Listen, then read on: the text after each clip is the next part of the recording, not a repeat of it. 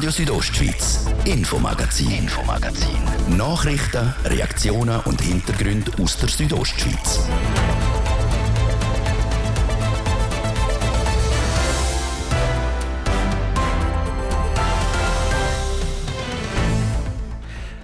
Kantonshauptstadt hat die letzten Jahre zig Millionen von Franken investiert für Großbauten, die noch im Bau sind und derartig, die schon gebaut sind. Und Wunschliste, die hat noch einige Projekte drauf.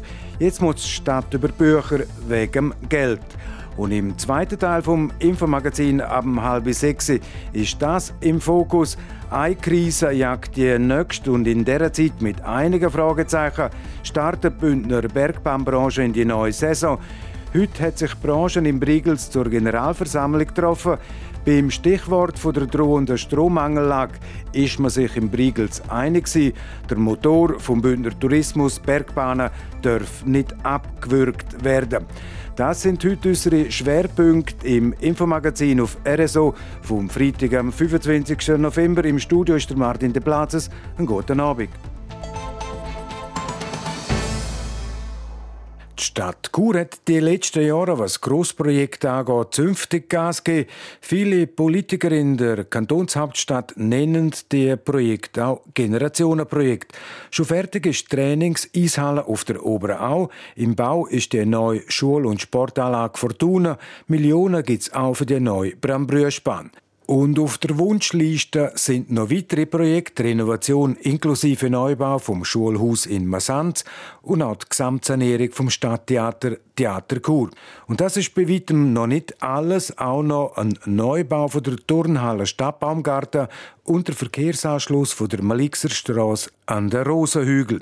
Alle die schon beschlossenen Vorhaben und auch die, die auf der Wunschliste sind, die würden Kostengrenzen überschritten. Denn vor wenigen Tagen hat der Gemeinderat auch Ja gesagt, dass die IBC Energiewasser Chur bis im Jahr 2040 die Kunden in Chur nur noch CO2-frei soll versorgen und für das hat der Gemeinderat einen Kredit von 60 Millionen Franken gesprochen. Im Ganzen sind für das Projekt rund Investitionen von 300 Millionen Franken vorgesehen. Der Gemeinderat Chur hat darum eine vorbereitende Kommission eingesetzt, die soll analysieren, welche Grossprojekte zeitnah umgesetzt werden sollen und welche nach hinten geschoben werden müssen. Man kann es drehen und wenden, wie man will. Mathematik kennt kein Pardon. Der Stadt geht der finanzielle Spielraum aus. Mit dem Blick auf die Bilanz habe ich den Stadtpräsident Urs Marti zum Interview getroffen. Herr Stadtpräsident, laufend damit die Finanzen in der Stadt Chur aus dem Lot jetzt im Zusammenhang mit den Grossprojekten, die schon beschlossen sind und denen, die noch in der Pipeline sind?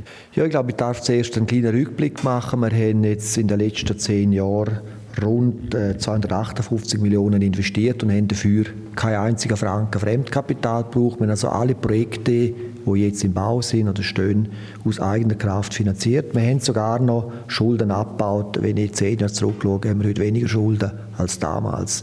Wir starten also mit einer gesünderen Ausgangslage in Zukunft hinein als beispielsweise vor zehn Jahren.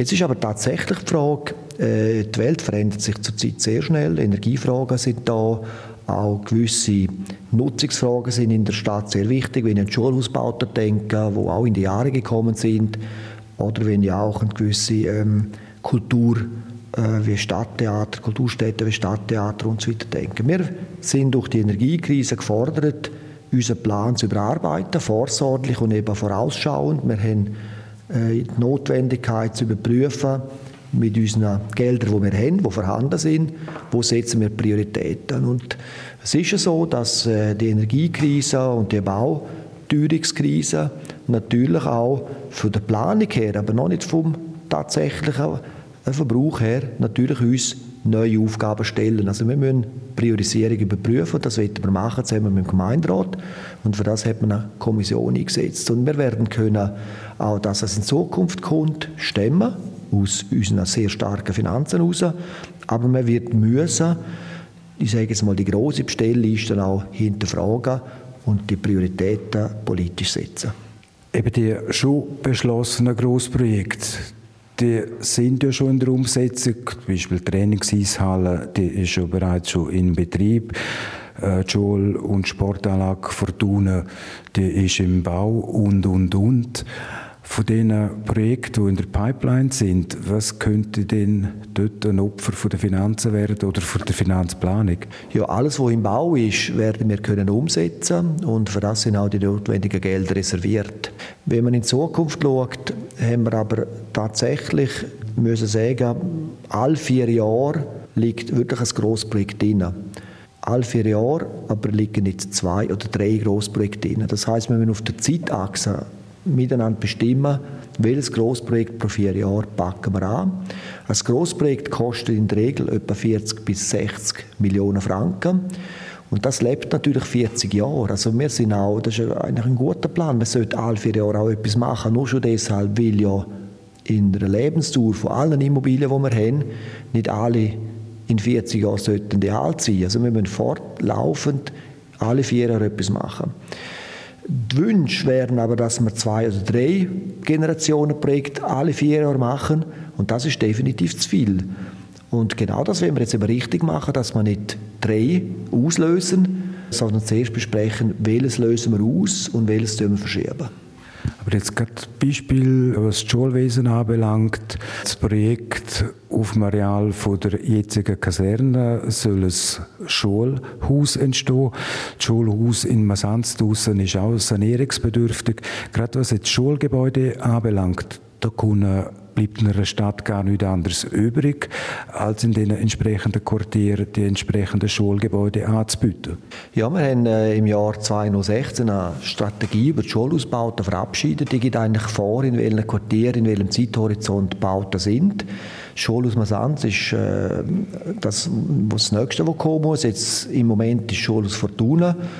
Und danach kommt dann äh, Kasernenstraße. Kasernenstraße ist aber erst ab 20 äh, 31, 32 geplant. Also das mag grundsätzlich in der Vierjahresplanung einmal hat es Platz zum mitnehmen und in Kasernenreal haben wir aber auch den Vorteil, dass man natürlich auch dort kann auf dem ganzen Areal gewisse finanzielle Optimierungen herstellen. Wir kommen dort zu relativ viel Land, wo wir dann im Baurecht abgeben können. Das wird dann auch wieder Einnahmen generieren.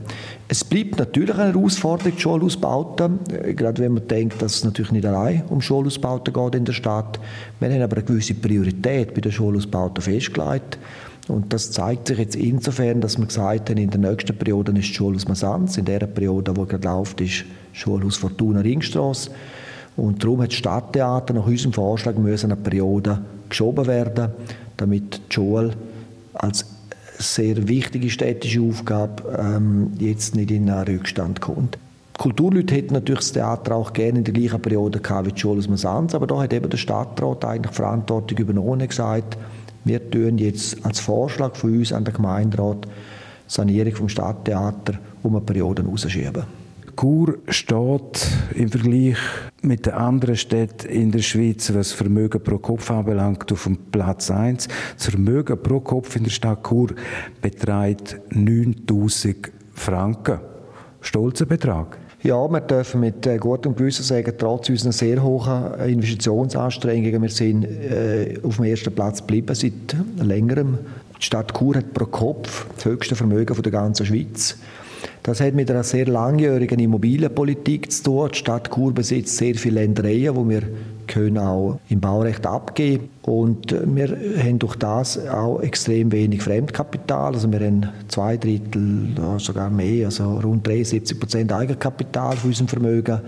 Wir sind extrem stabil finanziert und das hat sich in den letzten paar Jahren sogar noch verbessert. Also alle Projekte, die wir haben können realisieren konnten, haben nicht zu Eigenkapitalabbau geführt in den letzten zehn Jahren. Und darum steht die Stadt Chur, man kann vergleichen mit anderen äh, Städten, die ein Minusvermögen haben. Also dort hat man eine Schuld pro Kopf und Einwohner.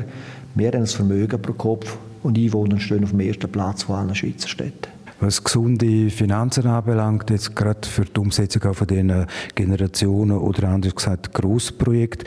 Herr Stadtpräsident, man kennt Sie als Macher, kann man das irgendwie oder kann ich das so zusammenfassen? Machen ist wie Wille einfach krasser.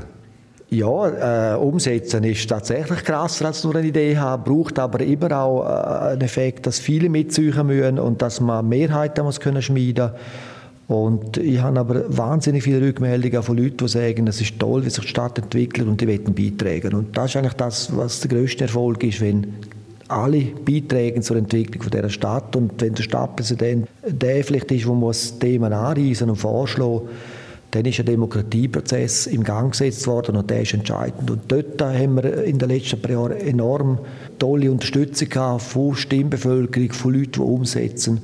Und das hat unsere Stadt im Moment auch in allen Rankings und in der Beliebtheit schweizweit auch nach oben gebracht. Wir sind sehr stark äh, über die Jahre hinweg nach äh, allen Kriterien, die man verbessert dort gestiegen. Und das ist für uns alle und mit allen zusammen ein riesiger Erfolg. Und den wollen wir sorgfältig fortsetzen. Wir wollen Macher bleiben. Und das braucht jetzt einfach auch eine ganz sorgfältige, wie bis anhin eine sorgfältige Finanzpolitik. Seit der Churer Stadtpräsident der Urs Marti.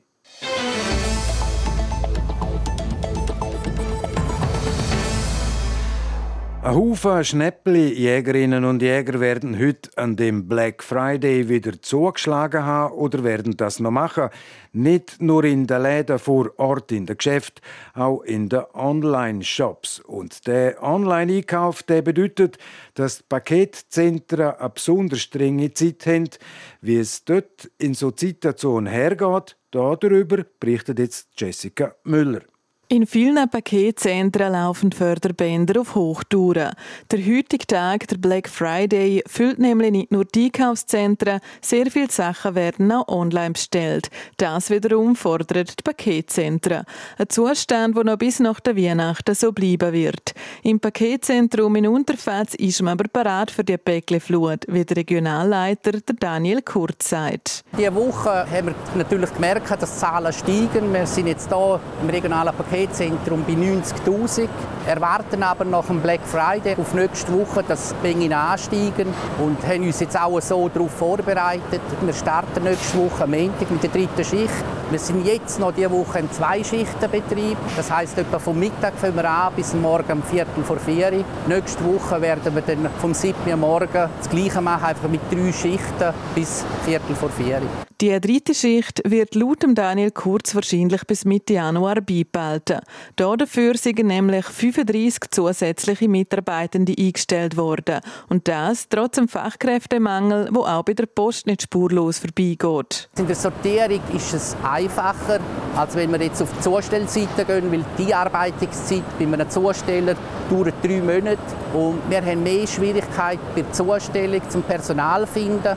Und in der Sortierung haben wir es einfacher. Wir können das mit, äh, mit dem temporären Büro, Gott sei Dank für uns, so lösen. Und die Arbeitungszeit ist hier in der Sortierung äh, höchstens ein Tag. Ein Tag einschaffen also und dann können die Leute schon eingesetzt werden. Beispielsweise beim Auflegeband oder in der Feinsortierung. Das Paketzentrum in Unterfatz sind gut auf die Päckchenflut gewappnet. Mit aber gerade so viel Päckchen wie im letzten Jahr rechnet der Daniel Kurz nicht. Wir sind jetzt, ich würde sagen, 6% tiefer als letztes Jahr. Und ich denke, es wird auch anhalten, weil wir eine andere Ausgangslage letztes Jahr. Wir haben natürlich viele Leute, die aufgestiegen sind aus der Situation eben vom Covid, dass sie viel heimgestellt haben. Und wir merken natürlich auch die momentane Lage, die Wirtschaftslage. Äh, die Leute sind zum Teil auch verunsichert und ich denke, das ist sicher auch ein Stopp sagt der Regionalleiter vom Paketzentrum Unterfatz. Im Vergleich zur Zeit vor der Corona-Pandemie könne trotzdem ein Anstieg von rund 30 Prozent festgestellt werden. Und mit der zusätzlichen Schicht und den neuen Mitarbeitenden können die, wo Päckli verschicken und die, wo Päckli erwarten, davon ausgehen, dass die Päckli auch rechtzeitig ankommen. Die Post geht davon aus, dass nach dem Schwarzen Freitag einmal mehr etwas wo Europa aus den USA importiert hat, die Zahl der Päckli auf über 1 Million pro Tag wird hochgehen. Wer nicht etwa die das besser, weniger, nein, äh, wer nicht etwa die weniger, eben etwa mehr. Das ist das Infomagazin auf Radio Südostschweiz. In ein paar wenigen Sekunden ist es halb sechs. Wir unterbrechen kurz für einen kleine Unterbrechung, die Werbung, das Wetter und der Verkehr.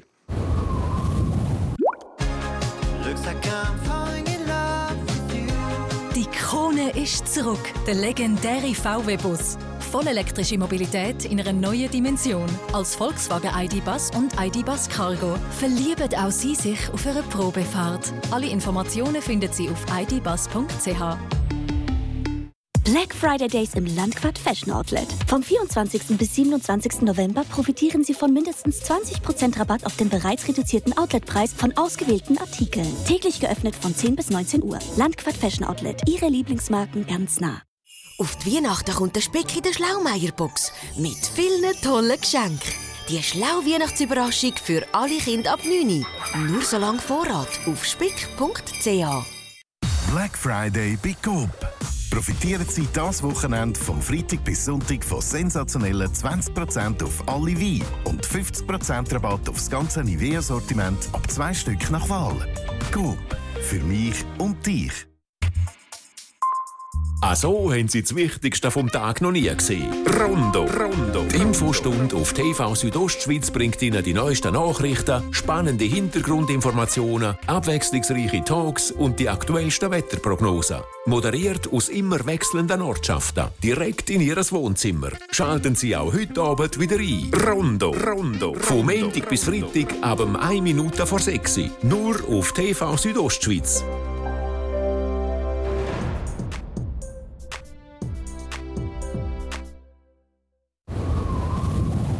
Das ist der Freitagabend auf RSO. Wir haben es halb sechs. Das Wetter, präsentiert vom Mineralbad Bon Engadina in Schkuhl. Erholung pur in der traumhaften Unterengadiner Bergwelt. Mineralbad-schkuhl.ch die Nacht auf morgen wird wechselnd bis stark bewölkt. Im Norden gibt es ab und zu auch ein bisschen Niederschlag. Flocken sind möglich ab 1000 Meter. Dem Morgen am Samstag haben wir zuerst viele Wolken. Im Norden kann es lokal auch noch ein bisschen nass sein. Es tut dann aber immer mehr auf im Verlauf des Tages und wird ziemlich freundlich mit Temperaturen von bis zu 7 Grad zu kurz. Davos gibt es 0 Grad. Zu diesen ist 3 und zu Bergün höchstens 1 Grad. Und am Sonntag wird es dann ziemlich sonnig. Verkehr präsentiert von der Züst AG in Chur. Ihre Fachmann für Dienstleistungen im Bereich Elektrowerkzeug. züstag.ch da haben wir Feierabendverkehr durch die Stadt Chur auf der Kasernenstraße. In beiden Richtungen müssen wir mehr Zeit einplanen. Dort staut es ziemlich und auch durch Wellstörfli kann es ein bisschen stauen. Dennoch die Passübersicht. Wintersperre hinter San Bernardino und der Umbreil.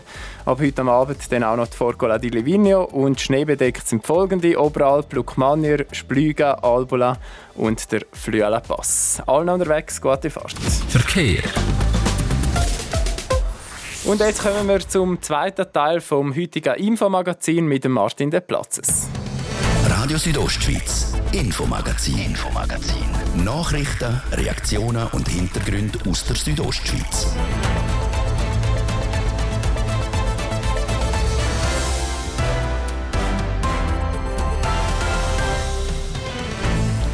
Ähm, drei Minuten ab der halben sechs auf RSO jetzt das Schwerpunktthema Bündner Bergbahn-Branche, sie ist sich einig. Geschlossene Bergbahnen würden den Bündner Tourismusmotor abwürgen, so der Tenor heute in der Generalversammlung der Bündner Bergbahnen.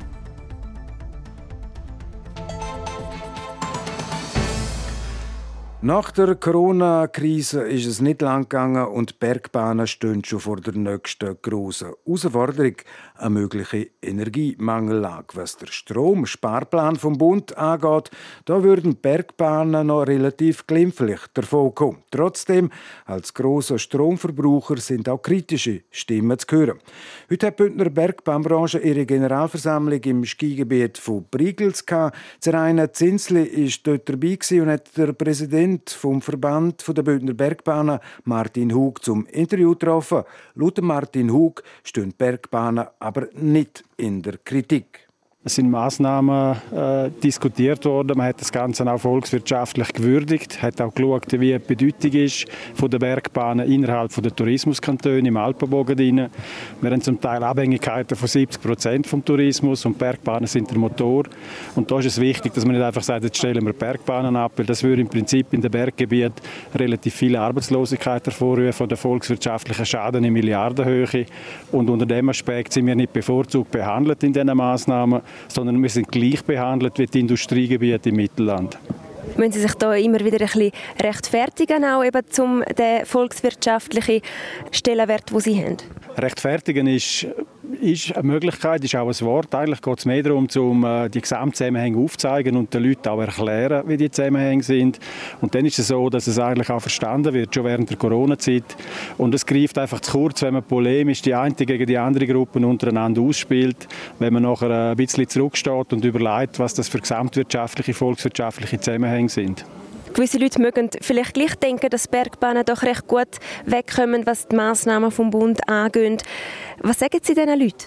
Es ist ja so, dass Bergbahnen der Motor sind. Wenn es Bergbahnen gibt, wenn Bergbahnen laufen, wenn es Schnee hat, dann hat nachher der Hotelier, der Gastronom, Handel und Gewerbe, die Restaurationen, dann haben auch Zweitwohnungsbesitzer ein Grundangebot. Da sind Werte und Wertschöpfung und Arbeitsplätze dahinter. Und es ist nicht einfach ein Luxusgut und nur Fun, sondern es ist für uns ein Wirtschaftsfaktor, ein Industriefaktor wie andere Industrien im Unterland. Und das ist etwas, wo man, wenn man es den Leuten erklärt, sie das auch verstehen. Und ich denke, es ist wichtig, auf dem Niveau auch zu diskutieren. Und doch auch bei den Bergbahnen ist Sparpotenzial um. Wo liegt das Sparpotenzial in Ihren Augen? Ja, wir haben äh, zusammen mit einem Energieexperten äh, unter der Leitung von Seilbahnen Schweiz über die verschiedenen Regionalverbände Massnahmen eruiert, haben sie auf ihre Wirksamkeit überprüft, haben auch geschaut, was bringt wirklich etwas, was kann man auch kommunizieren und was kann man technisch umsetzen.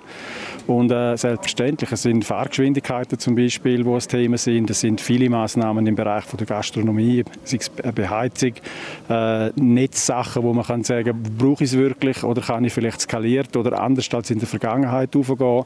Wie kann ich mit dem Thema Beleuchtung umgehen? Wie kann ich in der Hotellerie mit dem Thema Saunen oder Hallenbad umgehen? Und da sind wir nicht nur allein als Bergbahnen. Bergbahnen sind eigentlich der Betreiber, die die Leute transportieren, aber oftmals als integrierte Unternehmungen in einer Destination sind sie natürlich auch Träger von Maßnahmen in praktisch sehr vielen Bereichen. Die einzelnen Bergbahnen ziehen Sie da mit oder gibt es da Kritik aus der eigenen Reihe, was die Massnahmen angeht? Nein, die ziehen sehr stark mit. Und das ist auch das Gute während der Corona schon, dass wir die Reihe haben können schliessen, dass die Leute auch gesehen haben, dass sie einen echten Beitrag auch bringen und dass das nicht nur ein Mental ist, sondern dass das auch muss überprüft werden, dass man das kann kontrollieren und dass man effektiv nach außen nicht einfach nur sagt, was man alles macht, sondern dass es ein echter Beitrag ist. Weil nur dann und das Versprechen haben wir abgegeben schon während der Corona-Zeit und dann eingehalten. Nur dann können wir unserer Leaderrolle in der Volkswirtschaft, in, in, im Tourismus in Graubünden auch nachkommen. Also schauen Sie doch relativ positiv in die nächste, in die anstehende Wintersaison? Ich schaue positiv in die Wintersaison aufgrund der Situation der Nachfrage der Gäste. Alles andere ist selbstverständlich eine Situation, die nicht allein in unserer Hand ist. Und wir müssen unseren Beitrag leisten. Wir müssen sensibel bleiben, wir müssen achtsam bleiben, wir müssen unsere Leute mobilisieren, wir müssen sie informieren, wir müssen sie schulen, dass sie wirklich die, die Massnahmen, die wir sagen, die bringen und die setzen wir um, dass wir die auch konsequent auf den Boden bringen. So der Präsident der Bergbahnen Graubünden, Martin Hug. Wie gesagt, Bergbahnen kämpfen, was der Stromsparplan vom Bund angeht, nicht so schlecht davon. Die Aussage hat der Bündner Energiedirektor, der Regierungsrat Mario Cavicelli, heute im Brigels gemacht. Der Mario Cavicelli an der Generalversammlung der Bündner Bergbahnen. Zeraina Zinsli hat auch ihn vor dem Mikrofon gehabt. Ich denke, der Bergbahnenbranche wird es äh, nicht so schlecht gehen mit äh, der Verordnung für die Strommangellage. Man hat da die Interessen wirklich äh, zum Ausdruck gebracht. Man sieht das, das spiegelt sich. Aber es ist auch richtig. Es ist richtig, dass man die Bergbahnbranche mit übrigen Branchen auf das gleiche Niveau stellt. Das ist ein wichtiger äh, äh Anbieter von wirtschaftlichen Leistungen äh, im Kanton Graubünden, im Berggebiet überhaupt. Wir leben von dem. Ich denke, es ist fair auch. Trotzdem fordern die Bergbahnen zum Teil mehr Unterstützung vom Kanton auch. Warum kann man jetzt zum Beispiel eine Pandemie und eine Energiekrise nicht in den gleichen Topf werfen? Es gibt ähm, einzelne Bergbahnen, die tatsächlich in einer besonderen Situation sind, äh, weil sie ähm, einfach irgendwie härter getroffen worden sind äh, von der Strompreisentwicklung in den letzten Monaten als äh, die meisten anderen. Ähm, in, vielen Fällen äh, habe ich viel Verständnis für, für das Problem.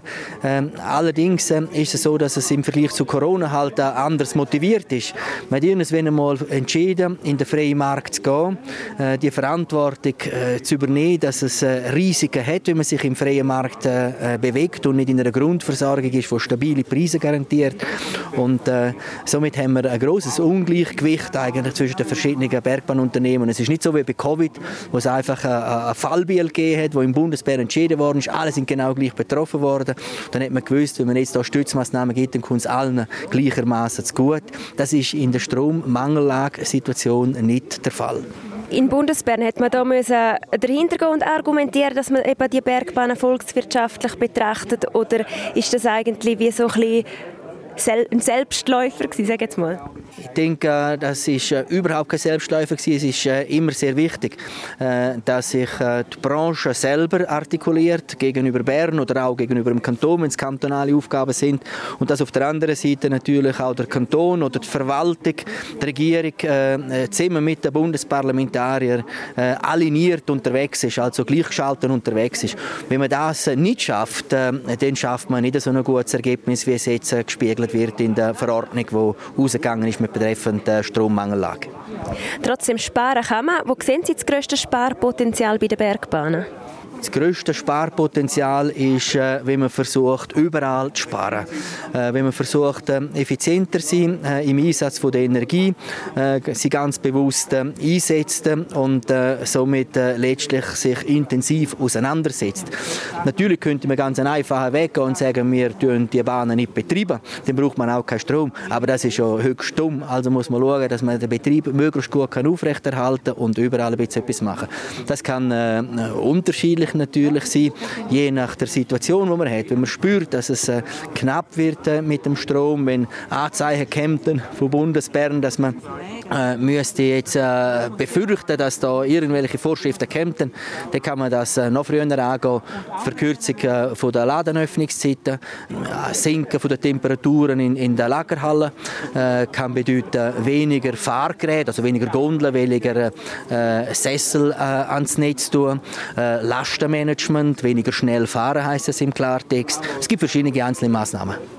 Gibt es eine Zahl, die man kann nennen kann, was man hier in Graubünden könnte sparen, wenn alle mitziehen? Bergbahnen äh, schweizweit haben äh, gemessen am gesamten Konsum von der Schweiz einen, einen sehr kleinen äh, Konsum, nämlich nur 0,3 Prozent. Ähm, aber es ist wie überall, auch wenn äh, Sie, wenn ich, wenn wir alle äh, etwas dazu beitragen, jede Kilowattstunde runterfahren, dann nützt das etwas. Ähm, eine konkrete Zahl ist schwierig zu sagen. Äh, was man aber weiß, ist, dass Bergbahnen Graubünden auch sich angeschlossen hat, der schweizerischen Maßnahmen vom Schweizerischen Verband, dass man möchte 15 Prozent Energiekonsum Konsum einsparen. Und äh, wie ich höre, ist man da auf gutem Kurs und äh, das ist natürlich schon eine erhebliche Einsparung. Wie schauen Sie jetzt auf den anstehenden Winter? Wird man Skifahren können, ohne dass man gross etwas merkt von dieser Energiemangellage oder möglichen Energiemangellage? In erster Linie der spontane Eindruck wird der sein, dass man Ski fahren kann, äh, wie wir es gewöhnt sind, wie wir es gerne haben. Wenn man es dann genauer äh, vielleicht dann mal ein bisschen überlegt, merkt man dann vielleicht, dass äh, die Unternehmungen halt trotzdem einen Beitrag geleistet haben, um ein bisschen Strom zu sparen. Vielleicht ist die Raumtemperatur im, im Restaurant doch ein bisschen kühler. Vielleicht ist es doch so, dass zum Beispiel der Service am, am Buffet erst losgeht am 11.00 und nicht schon am 10.00, weil einfach man gesagt hat, Kochherr Pferde etc. Äh, sollten noch eine Stunde später angestellt werden und vielleicht eine halbe Stunde früher. Äh, ich glaube, wir werden Verständnis haben für die kleinen Anpassungen, die letztlich, wenn alle das machen, viel bringen. Seit der Bündner Energiedirektor Mario Cavicelli.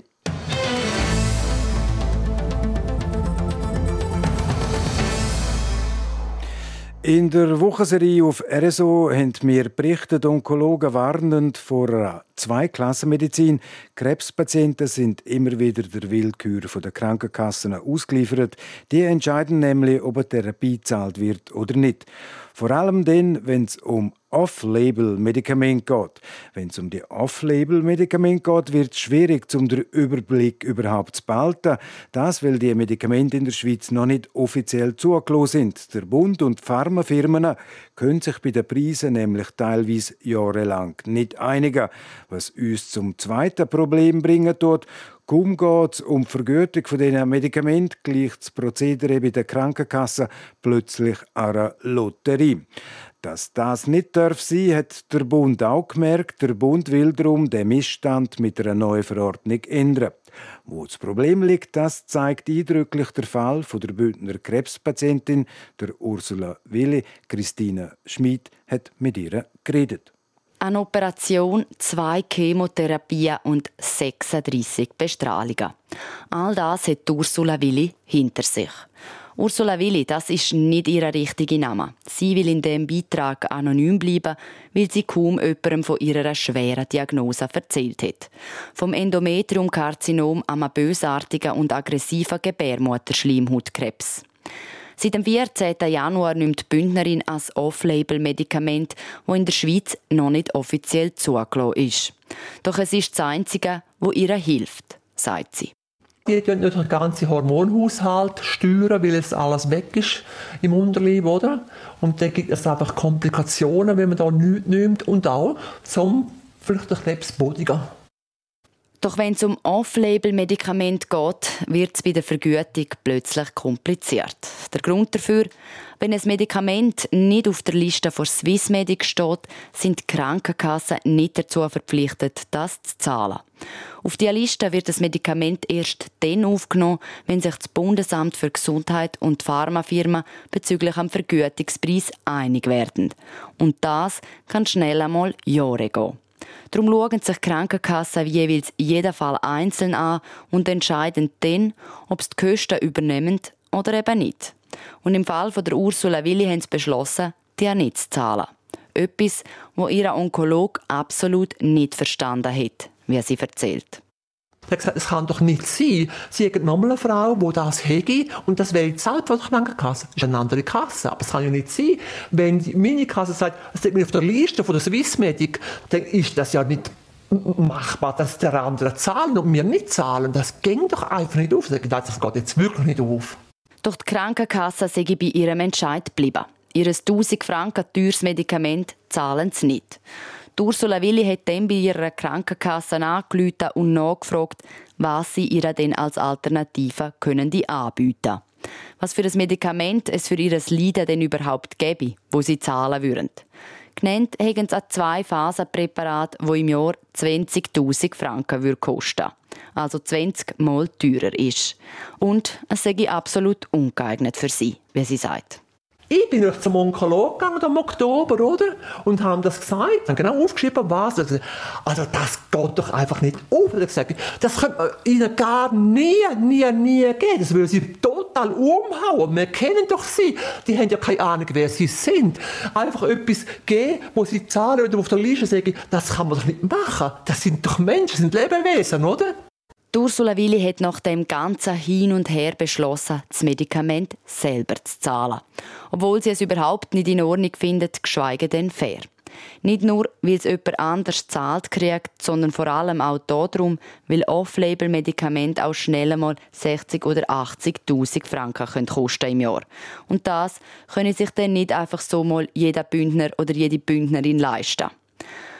Es ist eine schwierige Diagnose, die Ursula Willi vor drei Jahren gekriegt hat. Es sind schwierige Jahre, die dann gefolgt sind, aber kadert hat sie trotzdem nie. Ich gewusst, das mache ich jetzt und ich will schließlich weiterleben. Ich habe noch viele Pläne in meinem Leben. Ich will noch viel umsetzen. Für mich ist die Zeit noch nicht gekommen, um da rauf, zum Auf und Ab her zuschauen. Also das äh, will ich schon noch live erleben da unten. Live erleben wird sie sicher noch einiges können. Die letzten zwei Untersuchungen nämlich zeigt, dass die Metastasen entweder kleiner geworden sind oder sogar ganz verschwunden sind. Was mit den anderen ist, das wird erst der nächste Untersuch zeigen, den Ursula Willi im Januar 2023 wird haben. Das ist der letzte Teil von unserer Wochenserie zum Thema Off-Label-Medikament. Das ganze Interview mit dem Chefonkologen am Kantonsspital Graubünden, am Roger von Moos und das Porträt von der Ursula Willi lesen ihr auch auf südostschweiz.ch-off-label. Sport. Ja, Dramatik pur heute beim Fußball-WM-Spiel der Gruppe B Iran gegen Wales. Nach 90 Minuten hat es 0 zu 0 geheißen. Und mittlerweile sind wir uns gewöhnt, ob der FIFA-Nachspielzeit, eine lange Nachspielzeit.